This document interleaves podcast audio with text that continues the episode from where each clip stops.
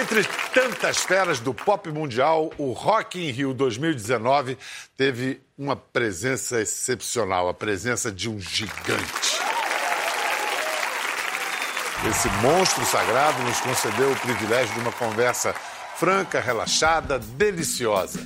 Nossa equipe voou a seu encontro na Inglaterra, onde fomos recebidos pelas cores do outono londrino.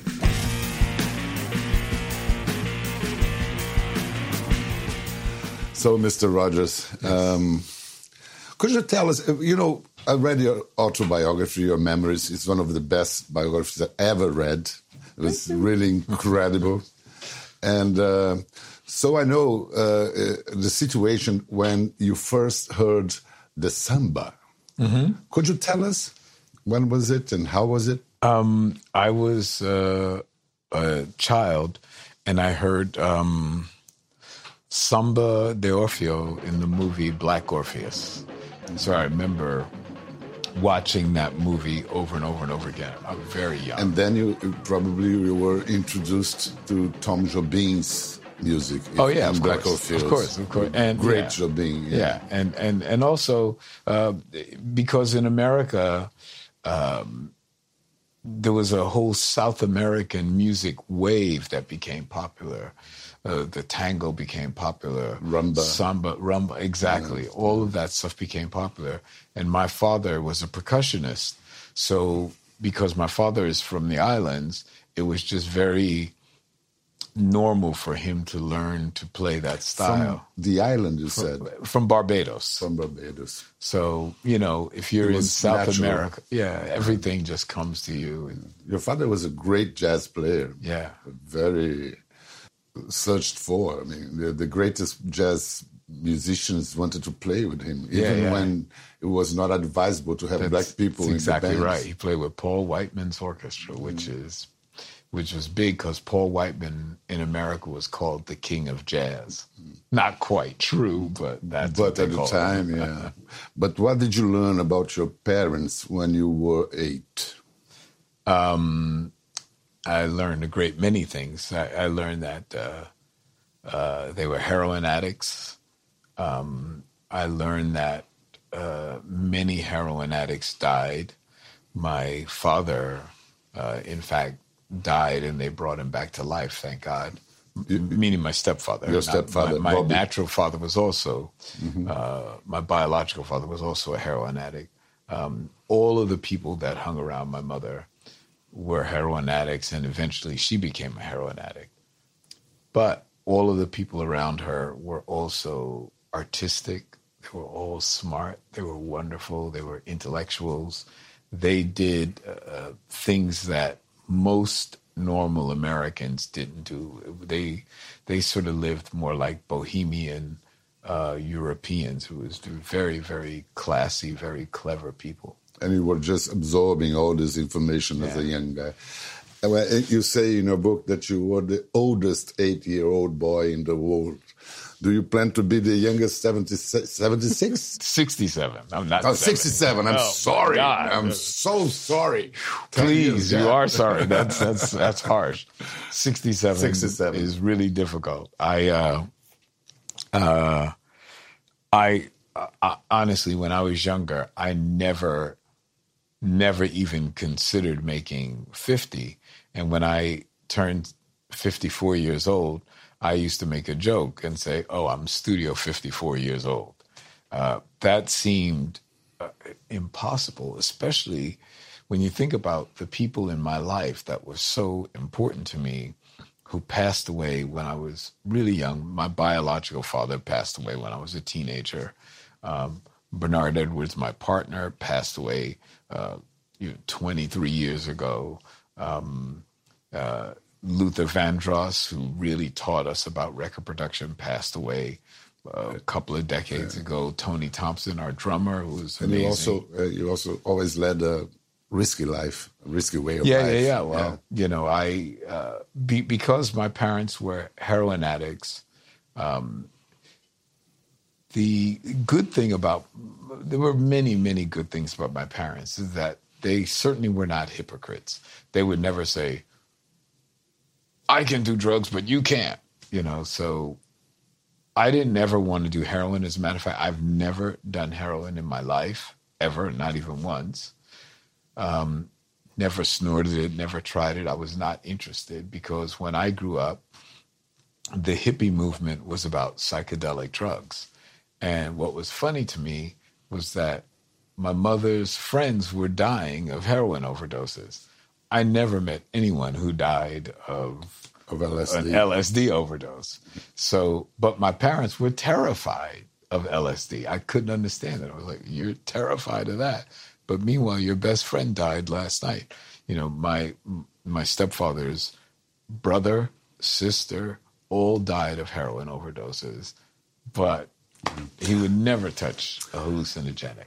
And what has LSD to do with you? You playing, you're playing your first song with a guitar, "A Day in the Life." Yeah, I, I don't think LSD had anything to do. No, it, it, there was no definite connection, mm. but it is interesting after the fact that one of the lyrics in A Day of the Life is, "I want to turn you on." And the the person who was the guru of LSD in uh, America and the person that I first did LSD with uh, was a guy Dr. Timothy Leary, and his motto was "Tune in, turn on, drop out." This was the first time you tried acid. You met Leary. Yeah, I didn't know what it was. I didn't know who he was. And then you met him a second time years later in, in New yeah. York, right? No, no, actually, it was in Hollywood. In Hollywood. Uh, a very, very uh, wealthy woman, and um, and I had become good friends with her. And um, one day, she had a big party, and one of the people at the party was Timothy Leary and his wife. And it was the day or the day after the Doors released their first album. The End. Well, that was one of the, the songs. songs on the album. Yeah and we did this for two days, just listening to the song by the Doors called "The End." I'm sure we we listened to, you know, um, "Light My Fire" and all that, but the one that really kept playing over and over again was "The End." When I got home, which was two days later, because remember I was still a young teenager, uh, got to my house and uh, the police were there waiting for me because my mom, my grandmother at the time, she thought that maybe I was kidnapped or lost or hurt. Um, but in fact, I had just taken LSD and I was so enthralled with the people that I was with um, that it was just fun being with, with this new type of bohemian person just to close the LSD bracket, yeah. uh, what about the jam session that was recorded in that was never recorded in New York? Oh, with uh, Hendrix. Yeah. yeah. So, so we were playing at a club called the Bitter End, which we still hold our um, our annual uh, events at you know my charity. We all go to the bitter end. We take all the kids out to the bitter end. It's a wonderful little club that's been there since I was a child, and uh, so we were playing at the bitter end. And the bitter end is a club in New York that's famous for people getting their first jobs. Lady Gaga started there. Madonna played there. I played. I mean, everybody I know played the bitter so end. So actually, it's not a bitter end. It's a it's usually sweet a, beginning. A sweet beginning. Good one. Yes. so. Um, we had played the bitter end, but this was the days well before we had uh, weather forecasting like we have now. So they had predicted a snowstorm, but they had no idea that it was going to snow like it snowed. The snow was really high, and we had our amplifiers, and we had to get them home. The thing about the bitter end is that they turn over the the acts like all the time. So we couldn't leave our equipment there because there was another person coming in, or at least scheduled to come in the following day. So I remembered a friend of mine's nightclub that was close to the bitter end, and it was a place called Musart. And we struggled to get to Musart, but it wasn't that hard. It was only about maybe four or five blocks away. And one of my friends was supposed to come with me, and we were going to take acid that night together, but he didn't show up. So I had his asset and I had mine, and I took both. Ooh, that was a lot. But you know, when you're young, you feel like you could do anything. anyway, at a certain point during the morning, early morning hours, uh, a really great friend of ours came in, a guy named Velvet Turner. And Velvet was best friends with Hendrix. As a matter of fact, we used to make fun of Velvet because the only clothing that he would wear was clothing that Hendrix gave to him. So we used to crack up because he'd walk in and he tried to talk like Jimi. Um, he would talk to us like, "Hey man, uh, how how you guys doing? Uh, so what are we gonna do tonight, man? What are we gonna play?" Uh, yeah, and I mean, he he was Jimi's impersonator. He was Jimi's mini me, yeah. Right? yeah, yeah. Um, so he brought Hendrix in, and we were like, "Whoa, Jimi!" This was the only time we got a chance to play with him. So he came in, he plugged in, and we all we formed um, this circle, and we all were plugged in, and there were it was a recording studio, and we all just got in this circle and we jammed, and it was beautiful. And you know, when you're on acid, you don't know if it was really great and we were good players, so it probably was pretty. Probably good. was it very was pretty good. good. Yeah. Uh, but what was wonderful is that we were playing sort of like free jazz, and uh, and I remember describing it in my book, like the same way that a flock of birds fly. Wherever the melody was taking us, the other people were able to hear it and go along with it. We just all sort of move like one beautiful collective of people but anyway, after we jammed and we played it, we remember this one voice in the crowd go, uh, hey man, did uh, did anybody record that? And it was Hendrix asking if anybody recorded because we had a recording studio. But meanwhile, the engineer and everybody wanted to play with Hendrix, so nobody was working. The, right, everybody was in the room playing. Uh, so it never got recorded. But like, yeah, you don't seem to be um, a guy that keeps living in the past at all. I mean, nostalgic things. Uh, somewhat. Somehow, I, I, I, like to remember the past. We had fun. It was good. You had fun. Yeah. yeah. Do you think you became a, mu- a musician because of genetics, genetic legacy? Probably. I would think so because music is in my blood and always has been. When I was younger, music was always in our household.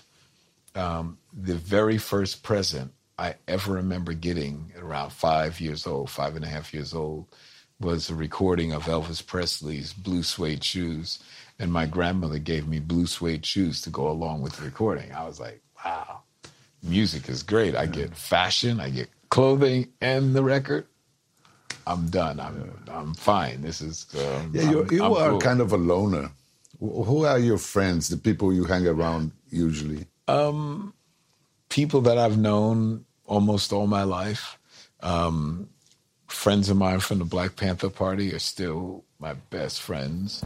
Most of my Panther friends, certainly the people who were closest to me when I was in the Black Panthers, have become very successful. Um, one friend is a tenured professor at Columbia University, and he's in charge of the film department. it's ironic because the Black Panther were against the system, and you, and you sort of got into the system and subverted it. Well, our whole concept was we were against the system the way it operated, as it were. In those days, uh, we, uh, as black people, and it hasn't changed a huge amount, but black people in America are definitely second class citizens. Up and, to now. Yeah, even even now. you, a wealthy man and, yeah, because yeah, because people, you know, it's it's funny. Uh, I, I, I did a a presentation with Andrew Lloyd Webber the other day, and I was explaining how even though I've had a lot of success, I've had way more failures than I've had successes, and um, and that most of my successes have been swimming upstream. If you look at my career, no one has ever given me um, a big star when they're doing well. Like I've never made a Beyonce record or Rihanna record or anything like that. I I always work with people usually when they're like not doing so well.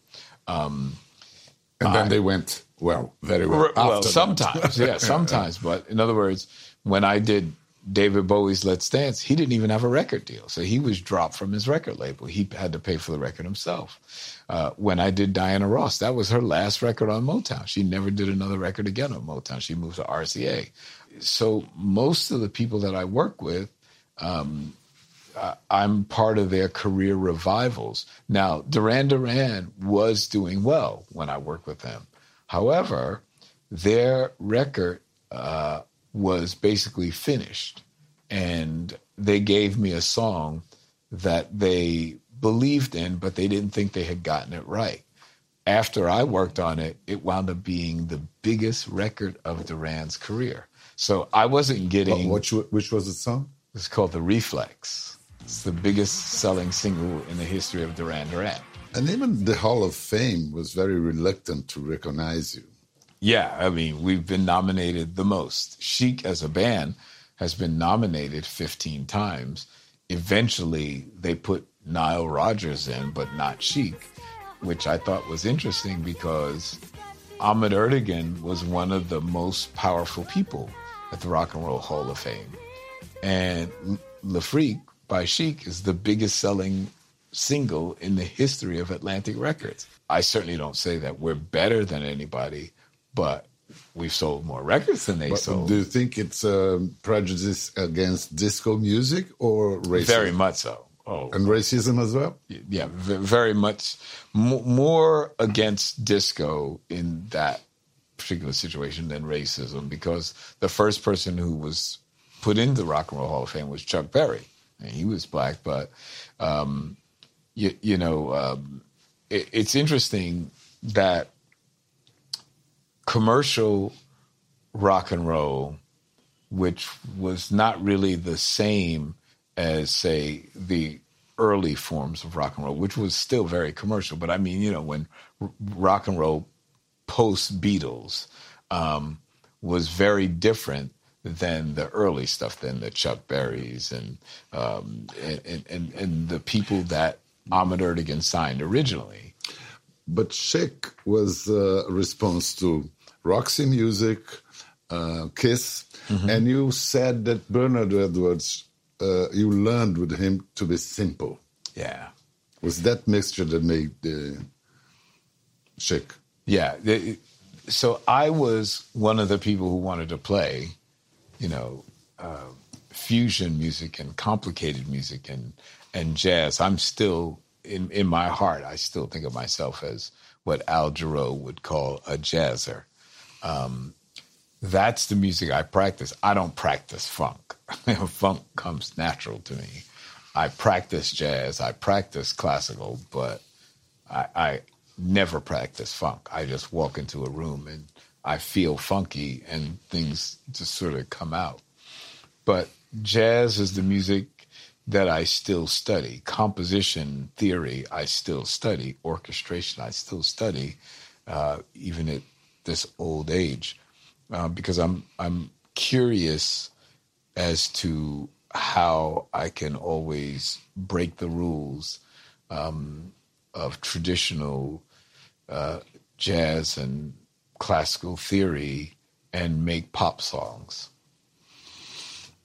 And you've been successful. successful. Yeah, pretty pretty lucky. Yeah. yeah. You mentioned David Bowie earlier. How long did it take for you to record Let's Let's Dance? Two days. The whole album, seventeen days. It's very hard to believe. It's the truth. Two days. Two days. I didn't even know. I didn't remember until the family. Let's Dance, uh, China Girl. Yeah. What else? Uh, Modern Love. Modern Love. Every everything on that album except for Ricochet. Ricochet was the last song that David and I sort of wrote together in the studio. But everything else was two done. days. Yeah, two days. when did you realize and how that Madonna would be the number one? Maybe the second or third day I met her. Really? Yeah. First day I met her was funny. Uh, the second day I met her was fantastic because what was funny about the first time? Because she was playing at a club that um, was a very mixed club. So it was, you know, hip hoppers, early hip hoppers. I mean, you know, the guys who wore foxtails like like um, uh, Grandmaster Flash. You know, real what we call b boys. So it was the b boy scene, the punk rock scene, uh, club kids, spiked hair, blah, blah blah, the whole thing. A lot of Latinos, a lot of black. It was very mixed the scene, and um, and she came out performing like old R&B groups, like black bands. And we were watching this white girl do what black people had stopped doing. Um, black people stopped uh, doing choreography and dancing and stuff like that because we were now influenced by the rock bands. But Madonna comes out and she's doing Holiday, celebrate. And I'm looking at her going, what the hell are you doing? We're not doing that anymore. Madonna wound up being very much like Bowie. They were sort of on the cutting edge of this new thing because, see, in the hip hop community, they actually were starting to dance. They were break dancing, and so they would have break dancers behind the MCs. Um, and so the MCs could just go out and spit their rhymes while the break dancers were behind them doing also, you know, their little routines.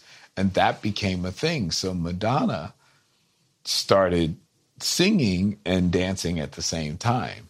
Nobody was doing that. I mean, and to me, it looked like she was actually involved in a dying art form, but in fact, she was involved in a new art form. Reviving it. What did the guys from Daft Punk ask you to do? What what were the what was the order? What did they want? When I first met Daft Punk, well, I had met them years before when they put out their first album, but when uh, they came to my apartment in New York to work, they said to me they wanted to do an album as if the internet never existed. And I was like, wow, well, what does that mean?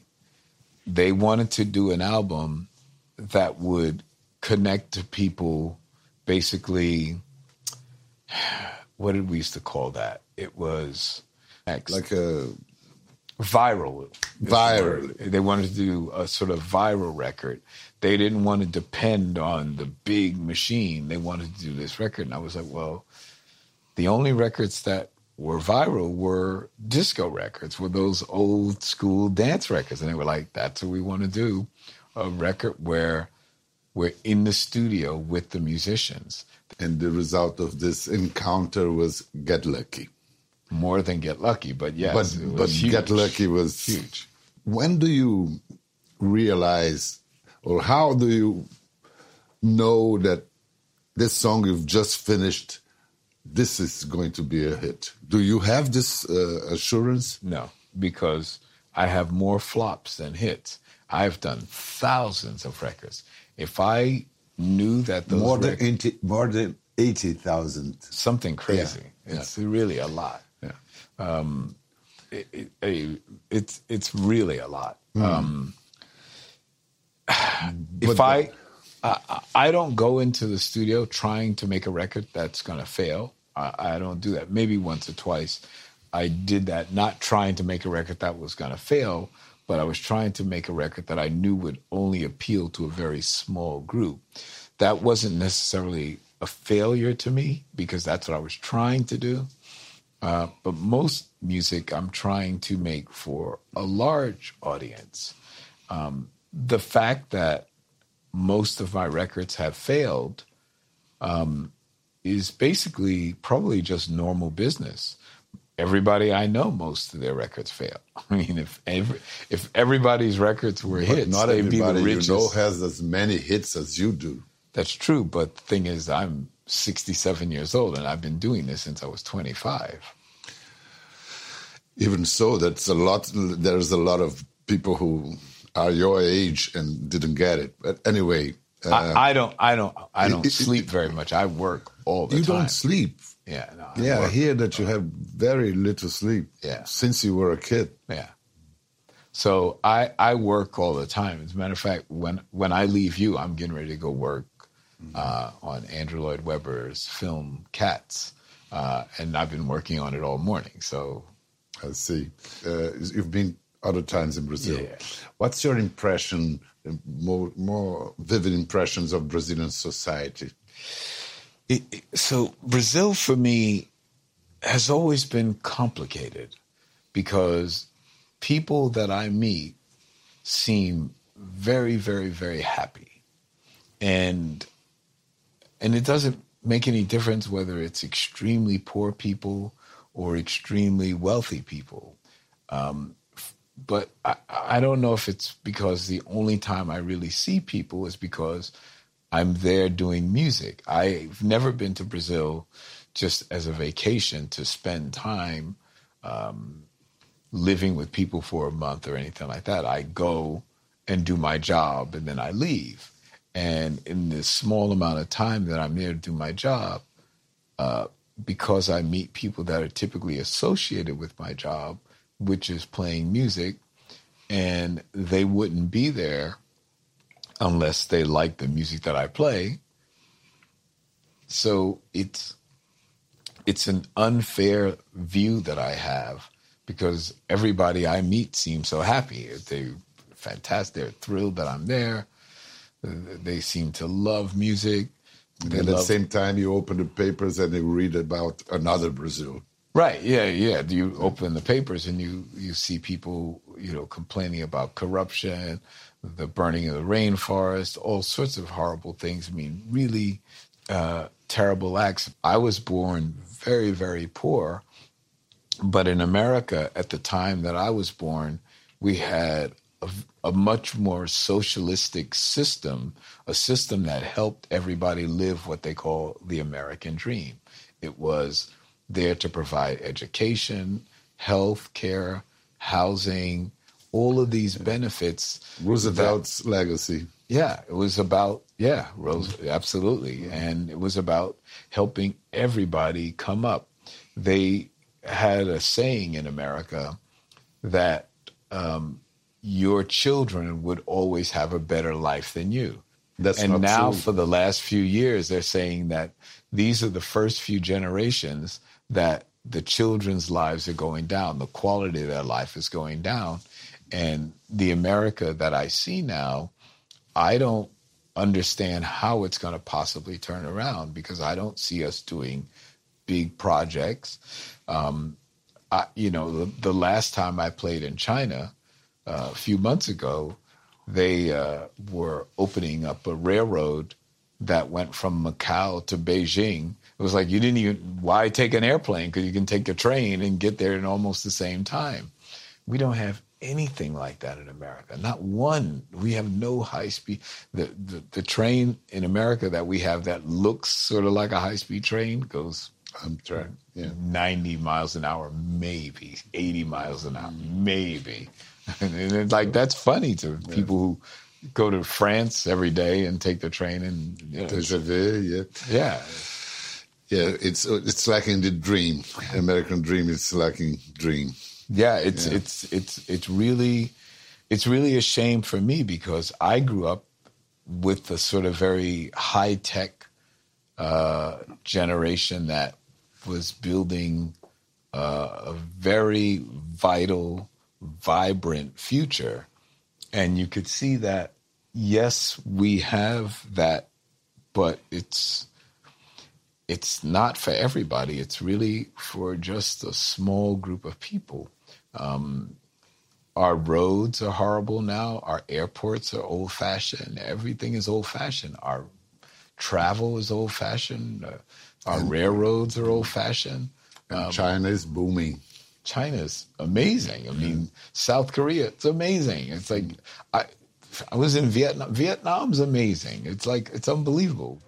So before I let you work a bit more, I, I, wanted you to, to tell me about your work as an ambassador for BBC Music Day and the the uh, struggle against dementia, uh, the the way of making the lives of dementia and Alzheimer's um, people who live with Alzheimer makes their make their lives better, and you have a personal, a very close story in your life about that. It's. Uh, yeah, my mother is Beverly. Yeah, yeah, my mother is suffering from uh, Alzheimer's, and she has now for some time. But music is probably the most enjoyable uh, part of my mother's life. And thank God I found um, a facility where she could, where can she can live, and music is almost in every program they do. So my mother's days are spent fairly happy. Um, ever since my mother has moved into that uh, residence, it's it's actually called a memory care unit. Um, she's been uh, her personality has changed considerably. My, mom, my mom has always been cool, but she's extremely happy, and I think it's because she's doing music all day long. She sings now. She sings. Oh, she's got perfect pitch all of a sudden. She sings. They're doing music. She didn't used to sing when she was young. No, because no. she was around great singers. She would yeah. never even open her mouth yeah. To sing. She would sing under her breath. Maybe she would sing if she was by herself, but and what does music do to her memories? It brings them back. Uh, it seems to bring them back with almost total clarity. Does she uh, recall the lyrics and everything? Oh yeah, everything. And what's interesting is that I watch my mom when she's singing.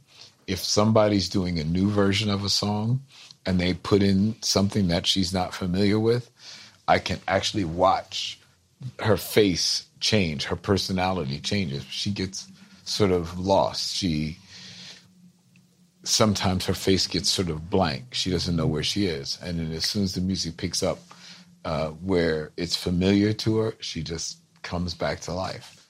Um, and I experienced this in a much more dramatic way with her sister.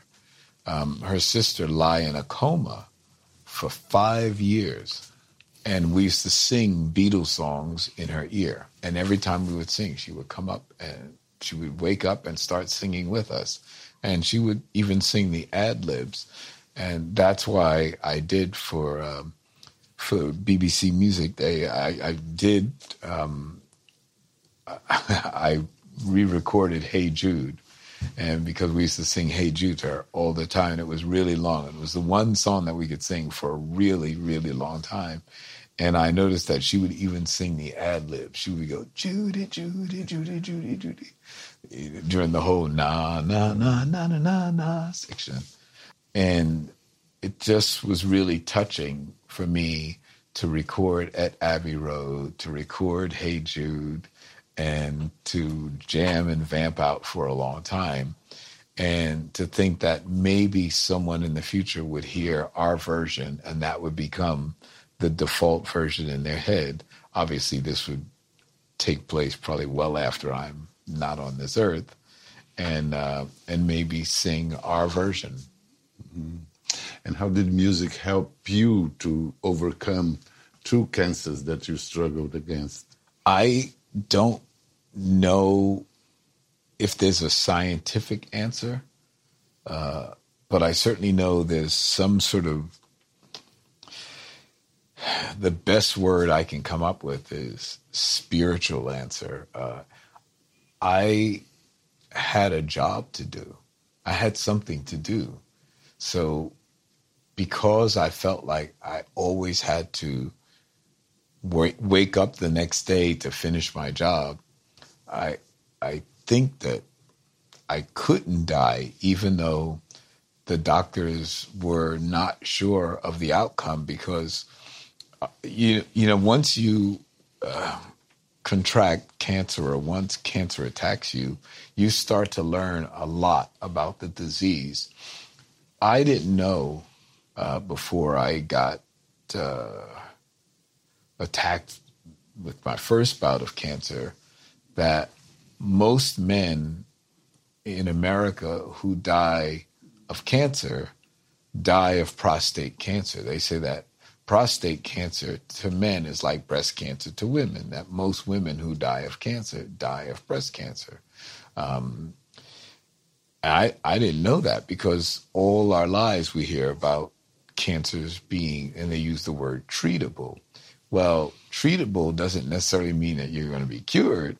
But you uh, cured now. Twice, yes. Twice. I, I yeah. had prostate cancer the first time, uh, and I was treated with an radical operation. They just removed my prostate, and they seem to have removed all the cancer because now that's some nine years ago, and uh, there's no trace of uh, the uh, the byproducts of that cancer in my system. Um, then the second time, I actually developed uh, two cancers at once in my kidney, in one my right kidney, and it was very, very early on. So it was stage one, and it was almost just the very beginning of stage one. So they found it so early that they didn't have to remove the kidney, they just were able to remove the cancer. Um, and we believe they got it all because uh, my secondary test, uh, which came, um, you know, you get when you have that type of cancer, you have to be tested more often. Mm-hmm. And the two tests that I've had have come up negative. So, so was so happy to see you as healthy as you look, and we thank the doctors and music. Right? I sure do. Yeah. Thank you so much, man. It was thank you. Really a pleasure. Gostou da conversa? No Globoplay você pode acompanhar e também ver as imagens de tudo que rolou. Até lá.